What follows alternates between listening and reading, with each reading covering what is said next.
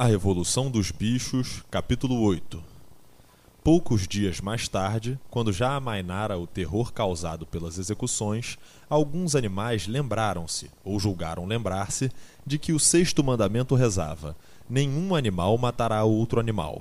Embora ninguém o mencionasse ao alcance dos ouvidos dos porcos ou dos cachorros, parecia-lhe que a matança ocorrida não se ajustava muito bem com isso.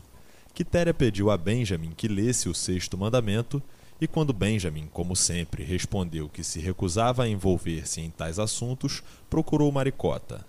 Esta leu para ela o sexto mandamento. Dizia: Nenhum animal matará outro animal sem motivo. De uma ou outra maneira, as duas últimas palavras haviam escapado à memória dos bichos.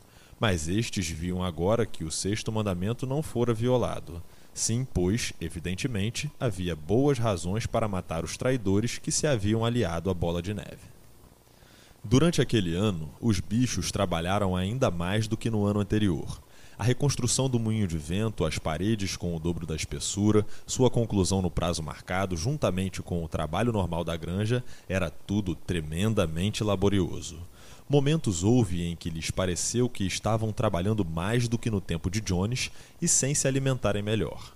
Nos domingos de manhã, Garganta, segurando uma comprida folha de papel, lia para eles relações de estatísticas comprobatórias de que a produção de todas as classes de gêneros alimentícios aumentara de 200, 300 ou 500% conforme o caso os bichos não viam razão para desacreditá-lo, especialmente porque já não conseguiam lembrar-se com clareza das exatas condições de antes da Revolução.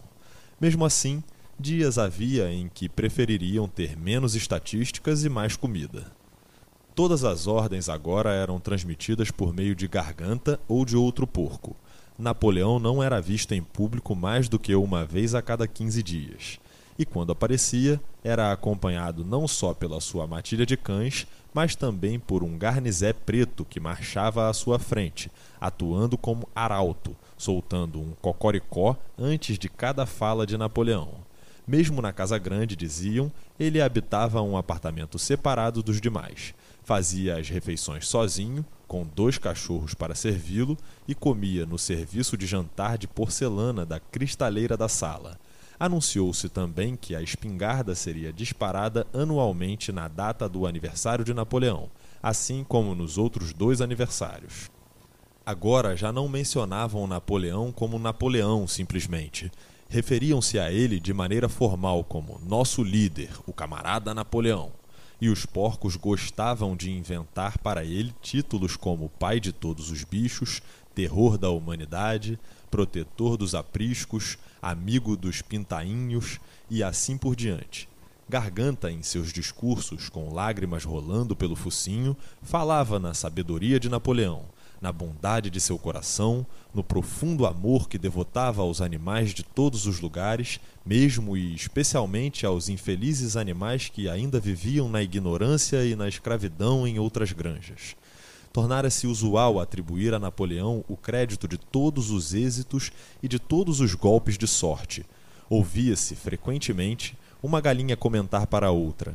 Sob a orientação do nosso líder, o camarada Napoleão, pus cinco ovos em seis dias. Ou duas vacas, bebendo juntas no açude, exclamarem: Graças à liderança do camarada Napoleão, que gosto bom tem essa água! O sentimento geral da granja era bem expresso num poema intitulado O Camarada Napoleão, composto por Mínimo, que era assim: Amigo dos órfãos, fonte da felicidade, senhor do balde de lavagem, ó oh, minha alma arde em fogo quando te vejo, assim, calmo e soberano, como o sol na imensidão, camarada Napoleão. Tu és aquele que tudo dá, tudo quanto as pobres criaturas amam, barriga cheia duas vezes por dia, palha limpa onde rolar. Todos os bichos, grandes, pequenos, dormem tranquilos enquanto tu zelas por nós na solidão, camarada Napoleão. Tivesse eu um leitão, e antes mesmo que atingisse o tamanho de um garanhão ou de um barril, já teria aprendido a ser eternamente um fiel teu e leal seguidor. E o primeiro grincho que daria meu leitão seria Camarada Napoleão. Napoleão aprovou esse poema e mandou escrevê-lo no grande celeiro, na parede oposta àquela onde estavam os Sete Mandamentos. Sobre ele foi colocado um retrato de Napoleão de perfil feito por Garganta. Enquanto isso, por intermédio de Wimper, Napoleão envolvera-se em negociações complicadíssimas com Frederick e Pinkington. As pilhas de madeira ainda não estavam vendidas. Dentre os dois, Frederick era o mais ansioso por colocar-lhes a mão, mas não oferecia um preço razoável.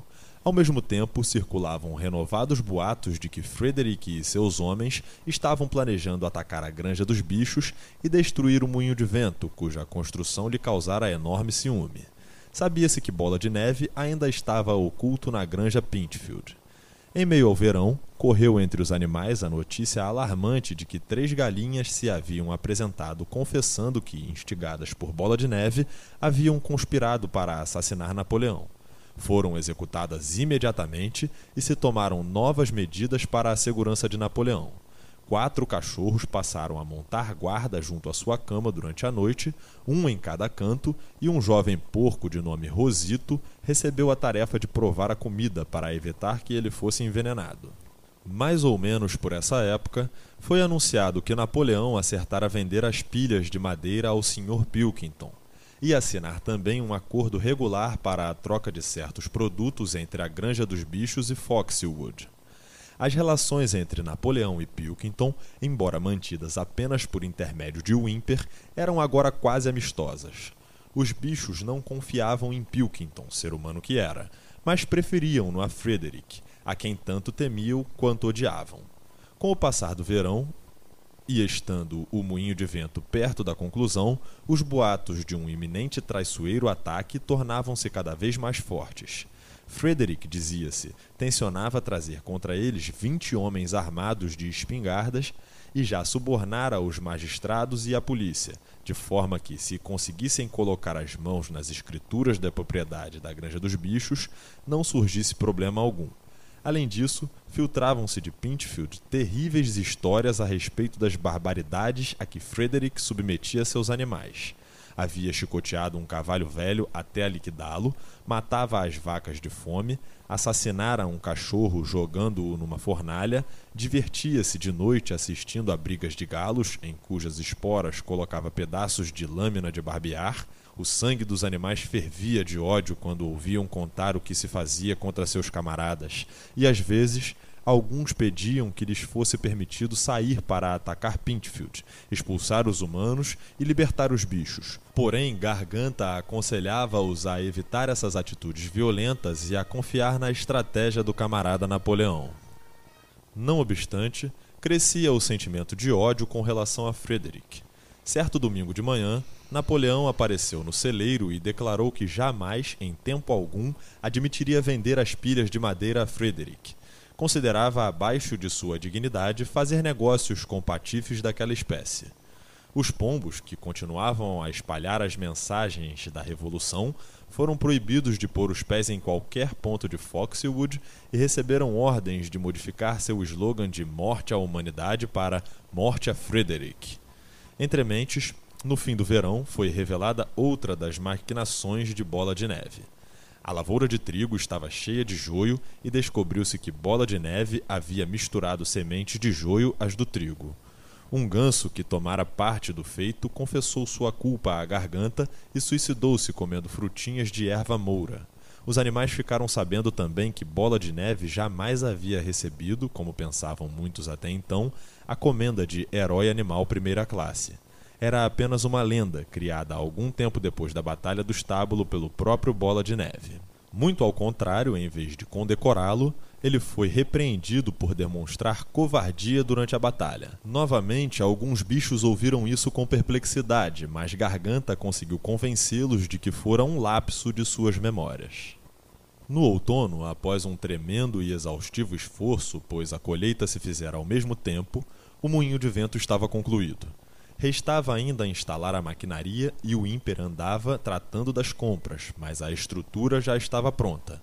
Contra todas as dificuldades, a despeito da inexperiência, dos implementos primitivos, da falta de sorte e da perfídia de Bola de Neve, a obra estava concluída no exato dia marcado. Cansados, mas orgulhosos, os bichos deram voltas e mais voltas em torno de sua obra-prima, que lhes parecia ainda mais linda do que da primeira vez. Além disso, as paredes tinham agora o dobro da espessura. Exceto explosivos, nada poderia colocá-las abaixo. E ao pensarem nas modificações que suas vidas sofreriam quando as pás estivessem girando e os dínamos em ação, ao pensarem em tudo isso, o cansaço os abandonava e eles saltavam ao redor do moinho de vento, dando gritos de alegria. Napoleão, em pessoa, acompanhado dos seus cachorros e do seu garnizé, veio inspecionar o trabalho concluído. Congratulou-se com os animais pelo feito e anunciou que o moinho se chamaria Moinho Napoleão. Dois dias mais tarde, os animais foram convidados para uma reunião especial no celeiro e ficaram abobados de surpresa quando Napoleão comunicou ter vendido a madeira a Frederick. No dia seguinte, os caminhões de Frederick chegariam para o carregamento. Durante todo o período de aparente amizade com Pilkington, Napoleão, na realidade, negociara um acordo secreto com Frederick.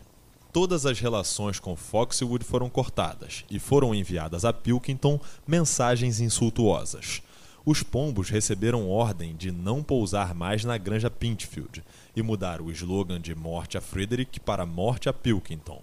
Ao mesmo tempo, Napoleão assegurou a todos que as histórias sobre o iminente ataque à Granja dos Bichos eram inteiramente falsas e que os boatos a respeito da crueldade de Frederick para com os animais eram muito exagerados. Todos esses boatos eram provavelmente coisas de Bola de Neve e seus agentes. Parecia agora que Bola de Neve, na realidade, não estava escondido na Granja Pintfield. Aliás, nunca estivera lá, em toda a sua vida. Vivia, e cercado de muito luxo, se sabia agora, em Foxwood, sendo além do mais pensionista de Pilkington há muitos anos. Os porcos estavam quase em êxtase com a esperteza de Napoleão. Fingindo ser amigo de Pilkington, obrigara Frederick a aumentar seu preço em 12 libras. Porém, a qualidade superior da mente de Napoleão, dizia a garganta, estava no fato de não confiar em ninguém, nem mesmo em Frederick.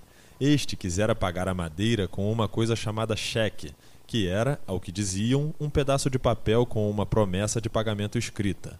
Mas Napoleão era vivo demais para isso. Exigiu o pagamento em notas autênticas de cinco libras, que deveriam ser entregues antes da retirada da madeira. Frederick já pagara, e a soma era suficiente para comprar a maquinaria do moinho de vento. A madeira já fora retirada com grande rapidez. Quando todo o carregamento estava bem longe, houve outra reunião especial no celeiro para os bichos examinarem as notas de Frederick. Sorrindo beatificamente e usando suas condecorações, Napoleão recostara-se numa cama de palha, com o dinheiro a seu lado, cuidadosamente empilhado numa travessa da cozinha da casa grande. Os animais passavam lentamente em fila e cada um olhava o tempo que quisesse. Sansão espichou o focinho para cheirar as notas e as delicadas coisinhas agitaram-se e farfalharam com sua respiração. Três dias mais tarde, houve um Deus nos acuda. O ímper, branco como cera, chegou afobado em sua bicicleta, deixou-a caída no pátio e correu para dentro da casa. Daí a momentos, ouviu-se um pavoroso rugido de raiva vindo do apartamento de Napoleão. A notícia do que sucedera espalhou-se pela granja com a rapidez de um raio. As notas eram falsas. Frederick levara a madeira de graça. Napoleão imediatamente chamou os animais e, com um vozeirão de arrepiar, proclamou a sentença de morte contra Frederick. Ao ser capturado, disse: Frederick seria queimado vivo. Ao mesmo tempo, avisou que, depois daquela insídia, deveriam esperar pelo pior. Frederick e seus homens poderiam desencadear a qualquer momento o tão falado ataque. Foram colocados sentinelas em todos os caminhos que conduziam à granja. Além disso, quatro pombos foram mandados a Foxwood com uma mensagem conciliadora, que levava às esperanças de restabelecer as boas relações com Pilkington. Logo na manhã seguinte sobreveio o ataque. Os animais estavam fazendo a refeição matinal quando as sentinelas chegaram correndo com a notícia de que Frederick e seus seguidores já haviam atravessado a porteira das cinco barras. Corajosamente, os bichos saíram ao seu encontro, mas desta vez não obteriam uma vitória fácil como a da Batalha do Estábulo. Eram quinze homens com meia dúzia de espingardas e abriram fogo tão logo chegaram a cinquenta metros. Os animais não puderam fazer frente à saraivada de balas e, a despeito dos esforços de Napoleão e Sansão para fazê-los voltar à luta, retrocederam. Muitos já estavam feridos, refugiaram-se no casario da granja e ficaram olhando prudentemente pelos buracos. Toda a pastagem, inclusive o moinho de vento, caíra nas mãos do inimigo. Até Napoleão estava perplexo. Caminhava de um lado para o outro sem proferir palavra, com o rabo rígido e contraído. Olhares ansiosos eram lançados na direção de Foxwood. Se Pilkington e seus homens os ajudassem, ainda poderiam ganhar a parada. Porém, nesse momento, voltaram os quatro pombos enviados no dia anterior, um deles trazendo um pedaço de papel da parte de Pilkington com as palavras Bem feito, escritas a lápis. Enquanto isso, Frederick e seus homens se haviam detido junto ao moinho de vento. Os animais continuavam observando e viram surgir um pé de cabra e um malho. Correu um murmúrio de aflição. Iam botar abaixo o moinho de vento. Impossível! As paredes são grossas demais para isso. Nem em uma semana conseguirão. Coragem, camaradas, disse Napoleão. Benjamin, porém, observava atentamente a atividade dos homens. Lentamente, com um ar de quem se diverte, meneou o focinho. Exatamente como eu supunha, disse ele. Vocês não veem o que eles estão fazendo? Daqui a pouco vão colocar explosivos naquele buraco. Aterrorizados, os bichos esperaram. Era impossível abandonar a proteção das casas, Daí a pouco, os homens saíram correndo em todas as direções. Ouviu-se logo após um estrondo ensurdecedor. Os pombos revolutearam no ar e os animais todos, exceto Napoleão, jogaram-se ao chão. Quando se levantaram outra vez, havia uma gigantesca nuvem preta no lugar do moinho. Aos poucos, a brisa se dissolveu. O moinho de vento havia desaparecido. Aquilo devolveu a coragem aos animais. O medo e o desânimo que sentiam foram engolfados pelo tremendo ódio que os dominou ante aquela vilania inominável. Um brado de vingança subiu aos ares. Sem esperar ordens, reuniram-se e, como um só corpo, lançaram-se contra o inimigo. Desta vez não fugiram as balas cruéis que caíam sobre eles em saraivadas. Foi uma batalha horrível, selvagem, os homens atiraram várias vezes e, quando os animais os alcançaram, foi aquela pancadaria em todas as direções, com porretes e tacões de bota.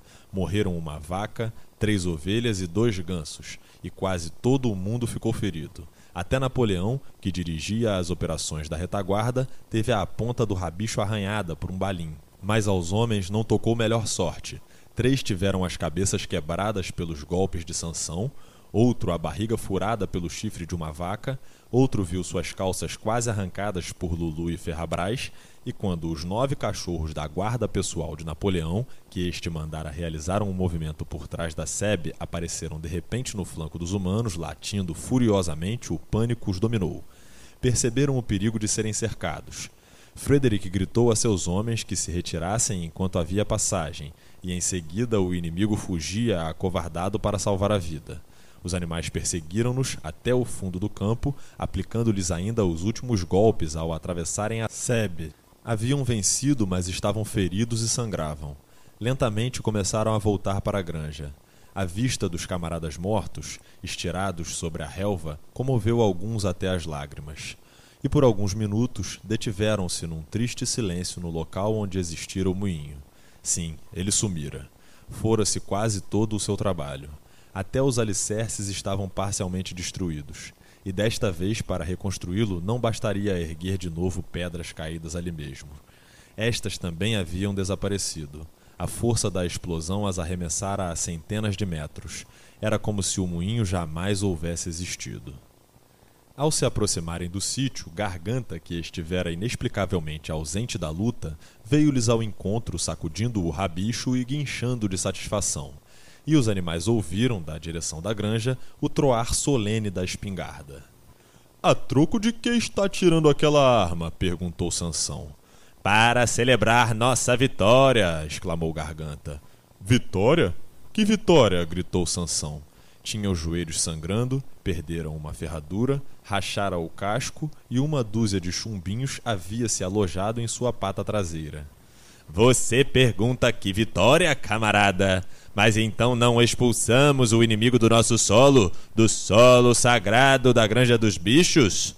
Mas eles destruíram o moinho de vento, nosso trabalho de dois anos. Que importa? Construiremos outro moinho de vento. Construiremos meia dúzia de moinhos de vento se quisermos. Vocês não percebem, camaradas, que coisa formidável realizamos? O inimigo ocupava este mesmo chão em que pisamos. E agora, graças à liderança do camarada Napoleão, nós o ganhamos centímetro por centímetro. Quer dizer, Ganhamos o que já era nosso? retrucou Sansão. Essa foi nossa vitória, insistiu Garganta. Cochearam até o pátio. As balas sob o couro de Sansão aferroavam dolorosamente. Ele enxergava à sua frente a pesada tarefa de reconstruir um moinho de vento e, mesmo em imaginação, já se atirava ao trabalho. Pela primeira vez, entretanto, ocorreu-lhe a lembrança de que já tinha onze anos de idade e que talvez seus músculos já não tivessem a mesma força de antes. Porém, quando os bichos viram tremular a bandeira verde, ouviram a arma atirar novamente, sete tiros ao todo, e o discurso que Napoleão fez congratulando-se com a atuação deles, pareceu-lhes que, afinal de contas, haviam obtido uma grande vitória. Os animais caídos na batalha tiveram funerais solenes, Sansão e Quitéria puxaram o carroção que serviu de carro fúnebre e Napoleão abriu em pessoa o cortejo. Dedicaram-se dois dias inteiros às celebrações. Houve canções, discursos, novos disparos da espingarda e o prêmio especial de uma maçã para cada animal, 50 gramas de milho para cada ave e três biscoitos para cada cachorro, proclamou-se que a batalha se chamaria Batalha do Moinho de Vento e que Napoleão havia criado uma nova comenda, a Ordem da Bandeira Verde, que conferira a si próprio. Em meio ao regozijo geral, o assunto das notas de dinheiro foi esquecido. Foi alguns dias depois disso que os porcos encontraram na adega da Casa Grande uma caixa de uísque. Passara despercebida na época da ocupação Naquela noite chegou da casa o som de uma cantoria em que, para a surpresa de todos, se ouviam trechos de bichos da Inglaterra. Mais ou menos às nove e meia da noite, Napoleão, usando um velho chapéu coco de Jones, foi visto claramente emergir da porta traseira, dar um rápido galope em volta do pátio e sumir pela porta outra vez. Na manhã seguinte, um silêncio profundo tomara conta da casa. Ao que parecia, nenhum porco estava de pé. Eram quase nove horas quando apareceu Garganta, vacilante e deprimido, com os olhos embaçados e o rabicho mole, com um aspecto seriamente doentio. Chamou todo mundo e disse que tinha péssimas notícias para dar. O camarada Napoleão estava à morte. Ouviu-se um grito de lamento. Colocaram palha fora da porta da casa e os animais entraram pé ante pé.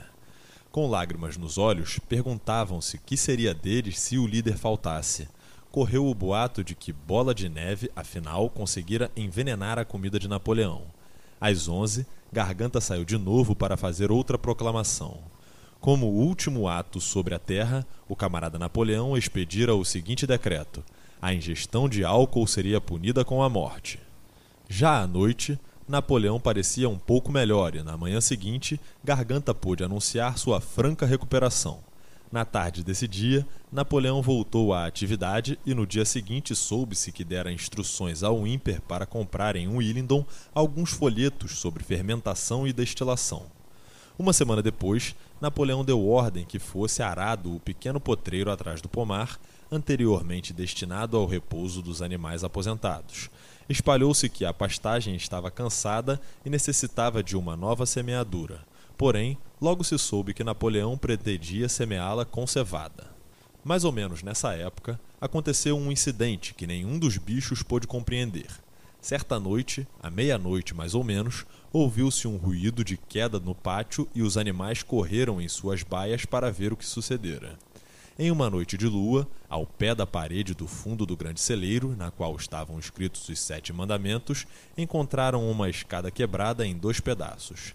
Garganta, momentaneamente aturdido, jazia estatelado junto a ela, tendo ao lado uma lanterna, uma brocha e uma lata de tinta branca entornada. Os cachorros fizeram imediatamente um círculo em torno de Garganta e escoltaram-no de volta à casa grande, tão logo ele pôde caminhar. Os bichos não conseguiam fazer sequer ideia do que significava aquilo, exceto Benjamin, que torceu o focinho com um ar de compreensão e pareceu entender o que se passara, mas nada disse. Porém, alguns dias mais tarde, Maricota, lendo os Sete Mandamentos, notou que havia outro mandamento mal recordado pelos animais. Todos pensavam que o quinto mandamento era: nenhum animal beberá álcool, mas haviam esquecido duas palavras. Na realidade, o mandamento dizia: nenhum animal beberá álcool em excesso.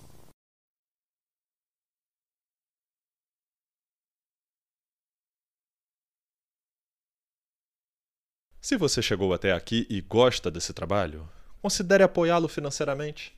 Ali na descrição tem uma chave Pix, caso você queira e possa contribuir.